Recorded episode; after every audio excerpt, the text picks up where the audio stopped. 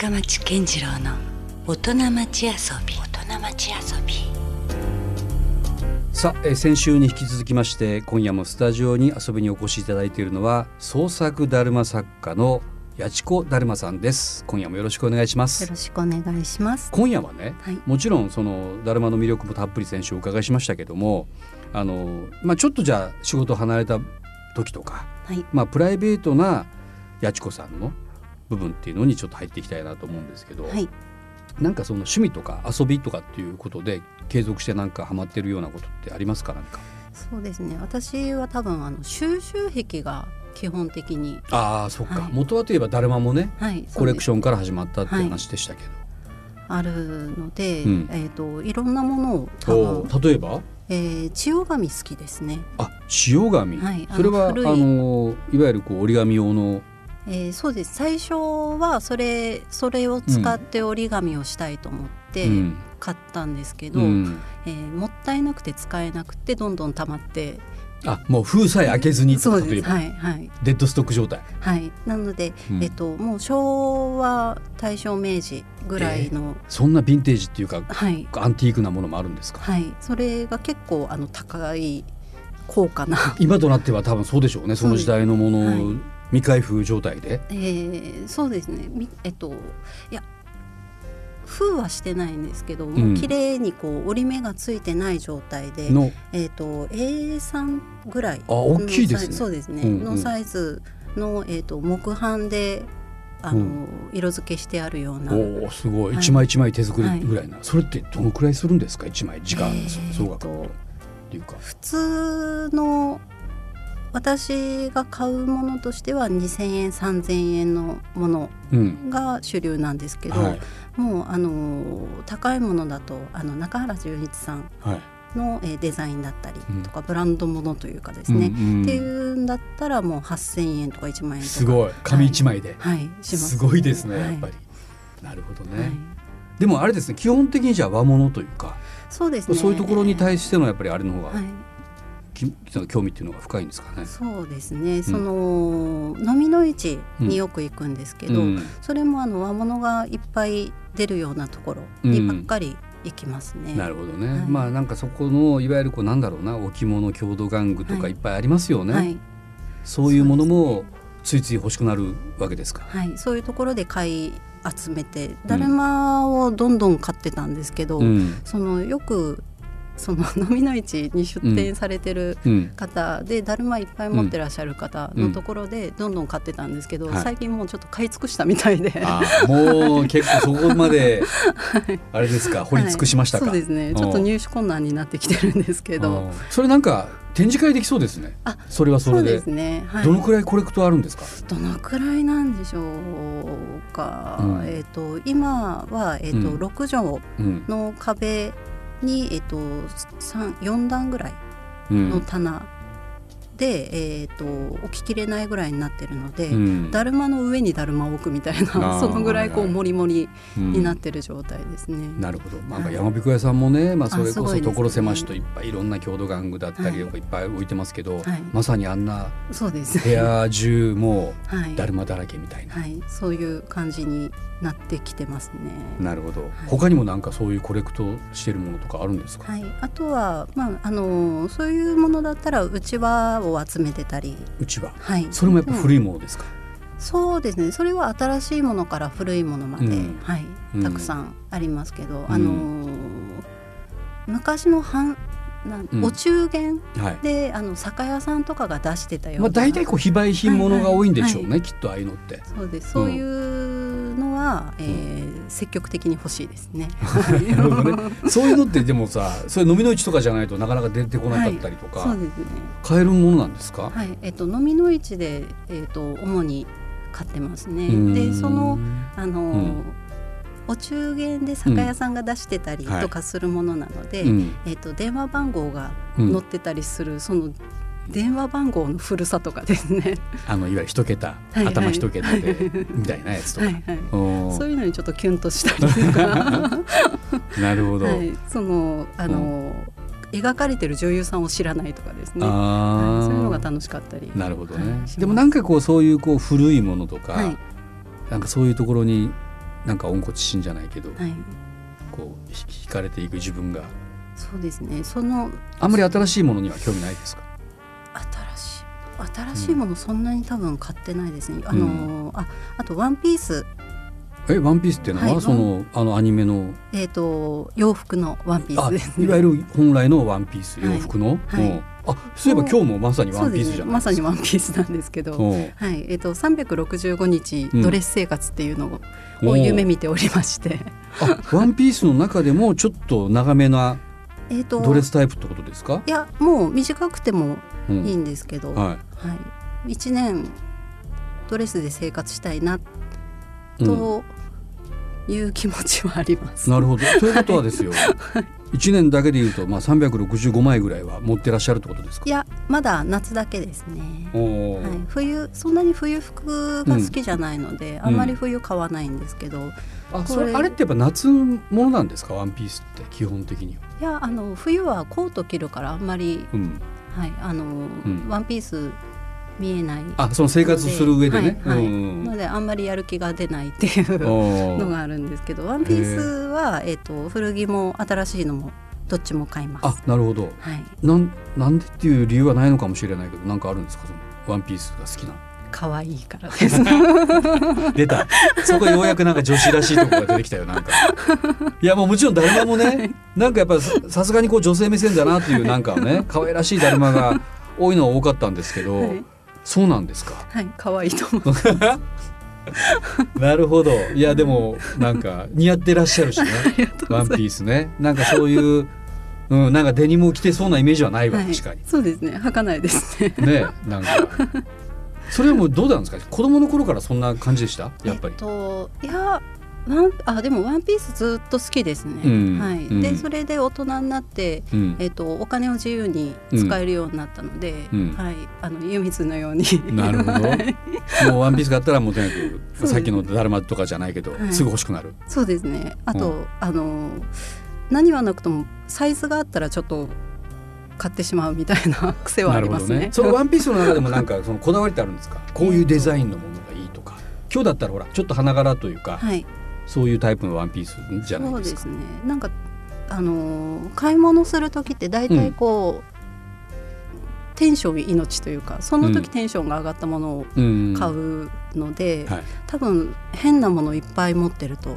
衝動買い。そうですね。してしまう。はいはい。うん。なのであのー後々着なくなってしまうものもあるしみたいな。いや無理やり着ますねもう。それはもう着るんや。はいはい。うん。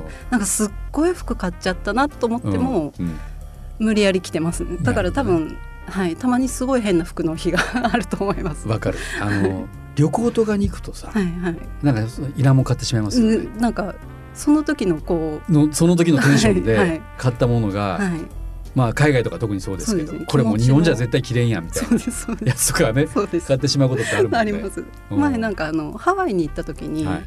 ハワイの気持ちで買ったうん。ワンピースが、あのムームーみたいなやつ？えっとですね、うん。いやもっとこう露出度の高いようなやつをう。んなんかハワイのテンションのままはい。日本に持ち込んだらなんかすごいことになったみたいな ことは。ほぼ水着みたいな感じの。そうそう わかる。リ。ゾート感が、うん。はい なるほどね。逆もありますね。日本で、あの普通に着てたうん。ものを、うん。あのリゾートで着ると、うん。なんか浮くとかですね。ああ確かにね、はいそれもあるしね。やっぱ TPO ってあるんでしょうねなんかね、はいはいはい。その時その時のね。あのだるま作ったりする時のなんか、はい。服装ってなんかあるんですか？えっとだるま作る時はえっとその一軍落ちのうん。部屋着ですよね、もうちょっと汚れてもいいような。はいはいはい。なので、うん。えっとうん。もう着ようと思って買ったけど、うん。着なかった服、うん。うん。っていうのを適当に着てるので、うん。たまになんかすごいうん。コーディネートの時が なるほど。あって。ちょっと人に見られたらやばいぐらいの。そうですね。なんかバンド T にうん。アメリカ柄のうんパンツみたいな。もうむちゃくちゃな組み合わせみたいな。ジャージ羽織ってみたいなうんうん時があってちょっとたまにあの鏡見てびっくりする時があります。そこにはあんまテンション求めてないんですかね。そうですね。あの居心地着心地、りにうんうん。最優先ですね、はい。実際やっぱりこうかなりこう力仕事だったりとか汚れたりとかそんなこともあるんですか？えっと赤絵の具がいっぱいつきます。あやっぱそうなんですね、はい。なので、えっとエプロンを一応白いのを持ってて、うんうん。でそれを着て作業することも多いんですけど、うん。なんかもうそのエプロンもなんかうん、血みどろみたいな。まあばっかにこう 飛び散ってたりとか、はいはい、猟奇的なお母さんみたいななるほどね。感じになってますね。まあそこはいいんじゃないですか。か、こういかにもこう仕事人とか職人とか。そうだそうそうですね。違う色だったらいいんでしょうけど、うん。はい、赤絵の具なので、うん。ちょっと、うん。そうですね。外に着ていったりするとうん、心配される感じですね。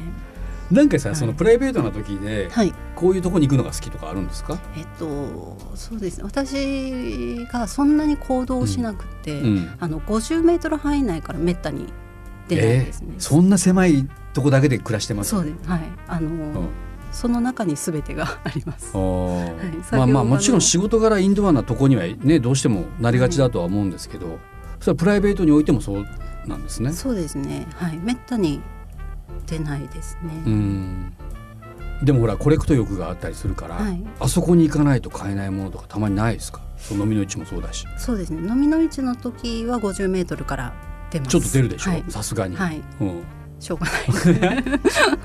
そんな時ぐらい、そうですね。うんはい。あの食事とかどうしてるんですか？食事も50メートル内でやってます。えそれはじゃあもう自炊メインってことですか、えっとつまり買い物してきて買ってきて買家で食べるみたいどっちにしても50メートルの中で済ませてますね。な外食はいにしても、外食にめちしても。ゃくちゃ、もう限られてくるじゃないですか。はい。行くとこが。しょうがないと思ってめちゃくちゃじゃあもうある決まった特定の店にリピートしてたりとか。そうですそうです。はい。はい。だからそう、えっと50メートル範囲内のコーヒー屋さんに行って、うん。えっとホットサンドをうん。買うとかですね。なるほどね、はあすごい徹底してる感じですよある意味ねそうですね。だから、うんそうですね。50メートル過ぎると結構なお出かけな気持ちにうんなります。でもなんかあれでしょ？自宅と工房は全然場所違うんでしょ、はい、はいはいそれ50メートル以上離れてるじゃないは離れてるんですけそのど。話でいくともう一緒が一体化した方がよくないですか、そうそうですね。うん、ただもうあのあだからあまり帰らないんですけど。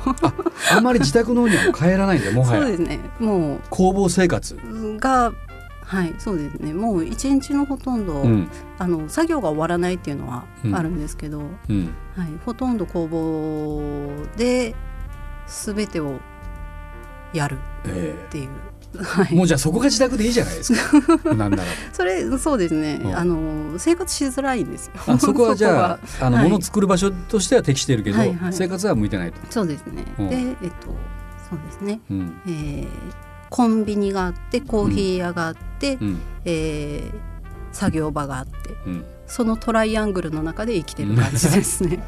はい。めっちゃピンポイントなんですねそうですね。なるほどあね、と最近あの、うん。ジム。うん、がまた50メートル内。あジムも行くんですか？はいあの最近ジムのことを風呂って呼んでますけど。あなんかそうか。いろいろ汗かいた後にそのまあ最後は入るから。もうお風呂だけ行ってます。なんじゃそれ。全然ジムじゃなくていいじゃないです か。もはや。そうですね。たまたまでもこうあの50メートル内圏内にあったからそうですね。入会したというあ感じであのやるつもりだったんですけど、うん。あで今でもやるつもりはあるんですけど、でも風呂入りに行って。るそうですね。家に帰るのめんどくさいから。なかなかやなし快かし。適なんです。そっか。でもねもうそんだけもうある種集中してるとも言えるのか？逆に言うと。ね。はい、多分あの一つのものに。あのなんてどうでもいいんでしょう？だから他のことってもある意味、そうですね。うん。あの計画的というか、うん。あのゴール的にうん。円滑に生活を進めたいといううん。欲がありまして、うん。なので最短距離で全てをうん。済ませたいっていううん。のの中でうん。出来上がった50メートルですね。なるほど。そういうことか。はい、まあでもなんかねそこにもう八千子だるまさんのなんか真髄を見たような そんな気もしますけどね。だってだるまも本来動かないですからね。そうですね。じっとしてるもんね、はい。はい。9年、はい、壁に。でもだからそこのなんかある種もうなんか生まれ変わりかもしれないですねなんかね。ある種前奏のような そんな悟り的なひかもう生活ですよねそれってですね。もねうだるまと私の対面みたいな。本当ね向き合ってる感じですよね、はい、はい、もうすべてそれだけですね。は。ないるほどそこに八千子さんのある意味遊び心がはい、あるんですね。はい。多分私の中で心が浮き立つものうん。っていうカテゴリうん。ーでやってるので、うん。もうそもそも最初からうん。興味がある、うん。そのジャンルジャンルというかうん。世界観価値観。ね。はい、うん。っていうのはそこにあるんだと思います。うん。はい、まあそれで言うとですねなんか今そのなんだろうこうそういう伝統芸能もそうだしその伝統的な玩具とかいろんなものがね、まあ、その職人さんの後継者問題も含めて、なかなかこうよりこう希少価値というか少なくなってきている。はい。そんななんか印象がありますよね。はい、それはちょっとやっぱりちょっと危惧してます？そうですね。もう私は最初からもう物欲で始めたようなうん、ものですし、うん。そのやっぱりみんなが元気になって、えっとうんちゃんとだるまうん。も、えっと紙もうん。供給できる状態になってほしいなっうん、ていうのもあるので、うん。えっとそうですね。その全部が元気になるにはうん。どうしたらいいかなっていうのはよくうん。考えたりはうんしますね。まあ、少なくとも言えることは、まあ、その伝統だからといってその昔のままのものをねうん。受け継いでいくだけではなくておそらくその八千子だるまさんみたいにね、はい。それをちょっとなんか今風の価値観にね置き換えてみるとか、はい。そういうことっていうのも実は大事な部分だったりするのかなとは思うんですよ。そうですね。もう、そのいろんなものうん。が、えー、もともと伝統があるものっていうことではなくて、誰かが初めて伝統になったっていうものなので、うん。だと思うので、うん。私のだるまも今後ですね、うん。えっ、と伝統じゃないですけど昔からあるよね、知ってるよねっうん。て思ってもらえるものになったらいいなと思います。うん。はい。うん。なんかねたまたまここ最近、まあ、そのようなゲストが続いていたりはするんですよ。はい。だから例えば山彦屋さんもそうでしたけどもあの、まあ、博多人形ね作られてるあの中村さんとかは、はあのやっぱりそのせ昔は僕の家とかも結構大きめのね、はい。博多人形がボンとこう、うん例えばこうテレビの上にあったり、はい。どっかにこう飾り棚みたいなのがあったりとかそれこそ昔の家で言えば床の間があってそういうところに置かれてたりしたような様式が今どんどんマンション暮らしだったりとか、どんどんこうねコンパクトになっているから置き場所がどんどんやっぱなくなってしまっているから逆にそのまた生活様式に合わせた形のものだったりとか、そういうものは意識してされてるみたいなことをおっしゃってたんですよ。はいはい。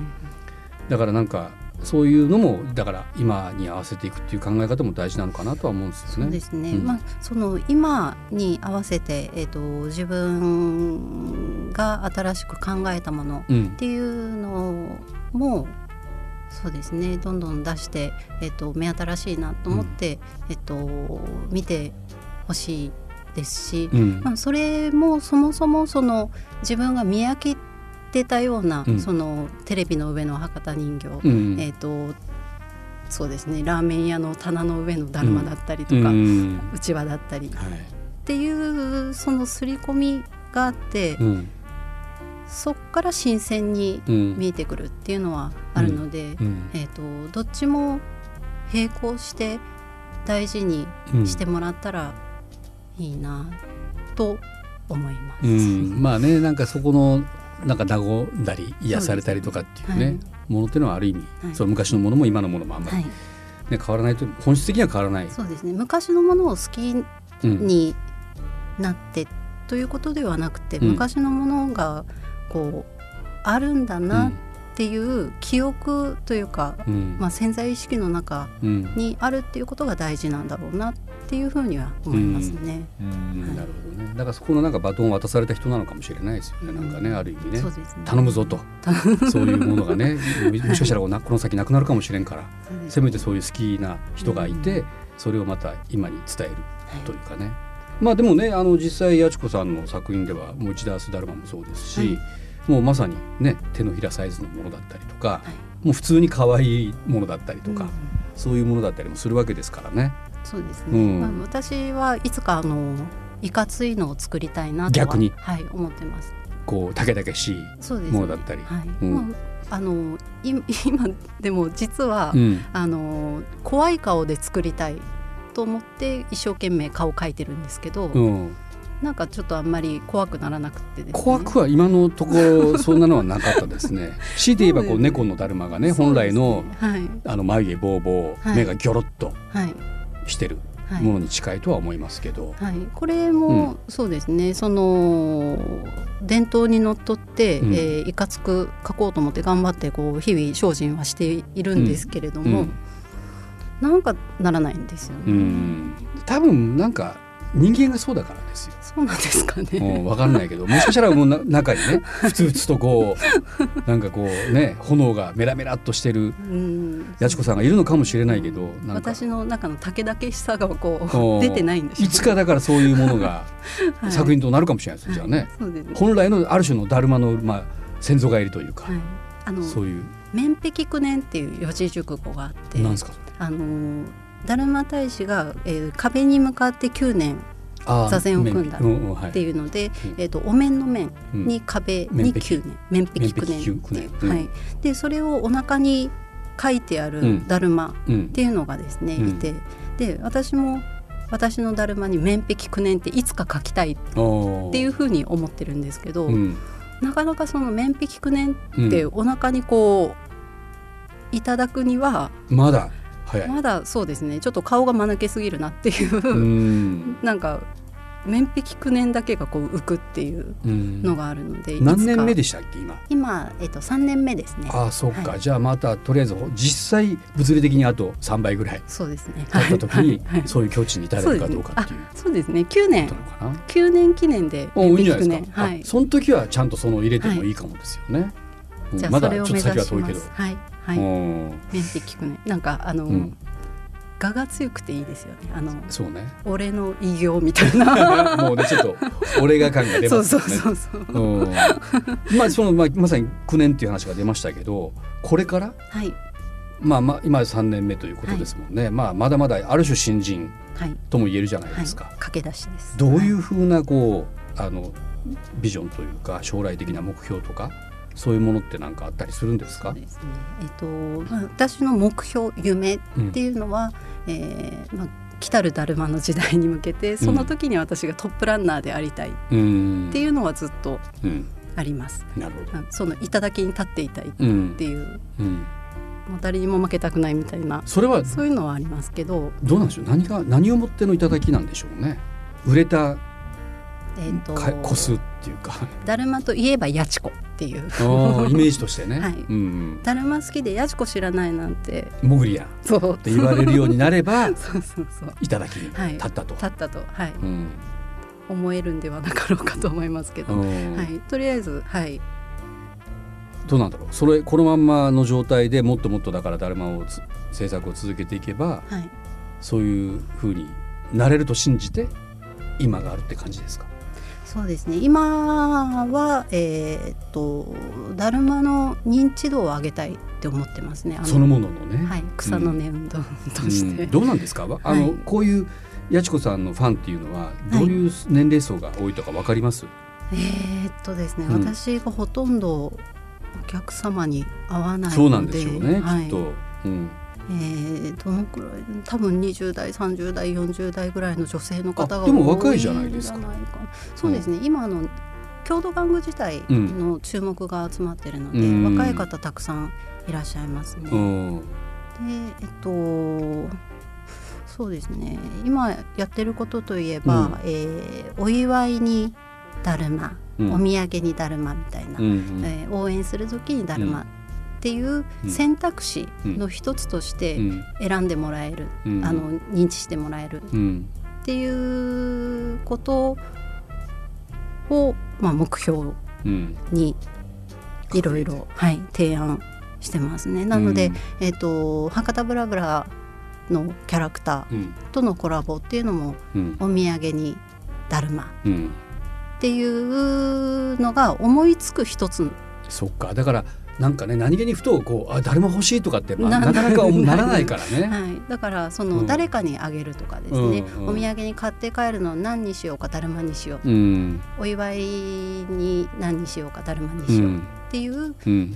その選択肢の一つ。うん。としてだるまっていうのがこう思いつきやすいところにうん。いてくれたらいいなっうん。って思ってます。まあ確かにその縁起物的なねはい、ものでもあるからなんかそういったところからのまたアプローチというかねあるかもしれないですよね。ね。はい。お土産とかそれなんかこうなんかの記念にとかね、はい、うん、まあ今後もだからその博多ブラブラじゃないけどコラボみたいなものがねはい、いろいろ増えていけばもうそこではい、嫌顔にもって言ったらあれですけど、ね、またおるみたいな。ああまたここもだるまがおったみたいな。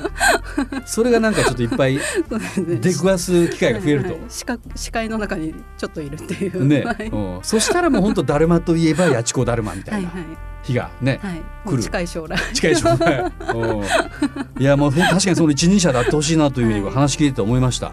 他のねまあだるま業界の人僕あんまり存じ上げないから 他がわからないけど少なくともやちこさんの話聞いてるとそのだるま愛はもう十分分かったし、なんかこれからのまたねあのビジョンっていうのがはい。もう必ずしもこう古いものじゃないはい。ものとしてちゃんと理解できました。えーちなみに2019年4月、えー、こう日経デザインのね表紙にも、えー飾られていたり、えー無印良品の副刊、はい。えーこちらも2019年の福岡郷土玩具に選出ということで噂によると、えー、やちこだるまの副刊を引くと当たりと 言われているということらしいですよ。まあ、そんななんかね他にもいろいろな、えーまさにだるまと出会う機会をたくさん作っている、ね、やちこさんなんですけれども、まあ、現在じゃあ果たしてどういうところで、えーそのやちこだるまに触れることができるかと言いますと、えーこの番組にもゲストに登場していただいた福岡市の今泉にある山彦屋さんで、えーいくつかはい。販売されているということとそして月が明けた6月からは、えー、左衛門の博多ブラブラこちらの、えーまあ、いわゆるこう限定といいますか。えー、そうえっ、とコラボだるまですね、コラボだるまですよね、はい。あの博多ブラブラのあの例のはい。なんだ人間が普通入っているような あれがちょっとこうギュッとこうちっちゃくなった、えーものの中にはい。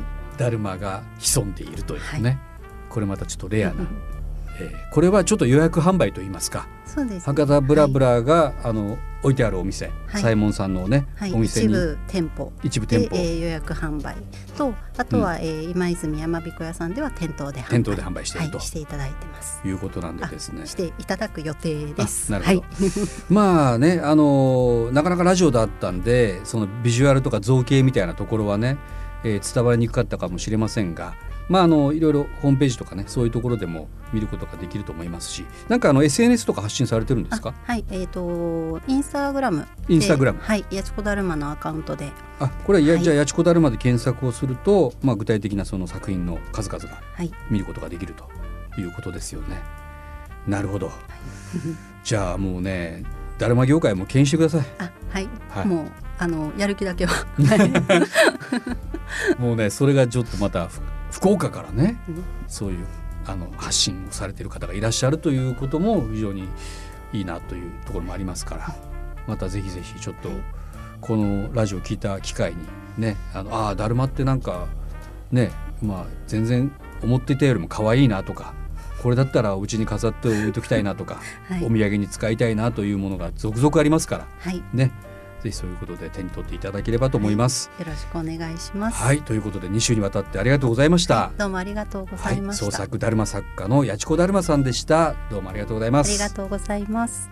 Love FM Podcast. ラブ f m のホームページではポッドキャストを配信中スマートフォンやオーディオプレイヤーを使えばいつでもどこでもラブ f m が楽しめますラブ FM.co.jp にアクセスしてくださいね Love FM Podcast.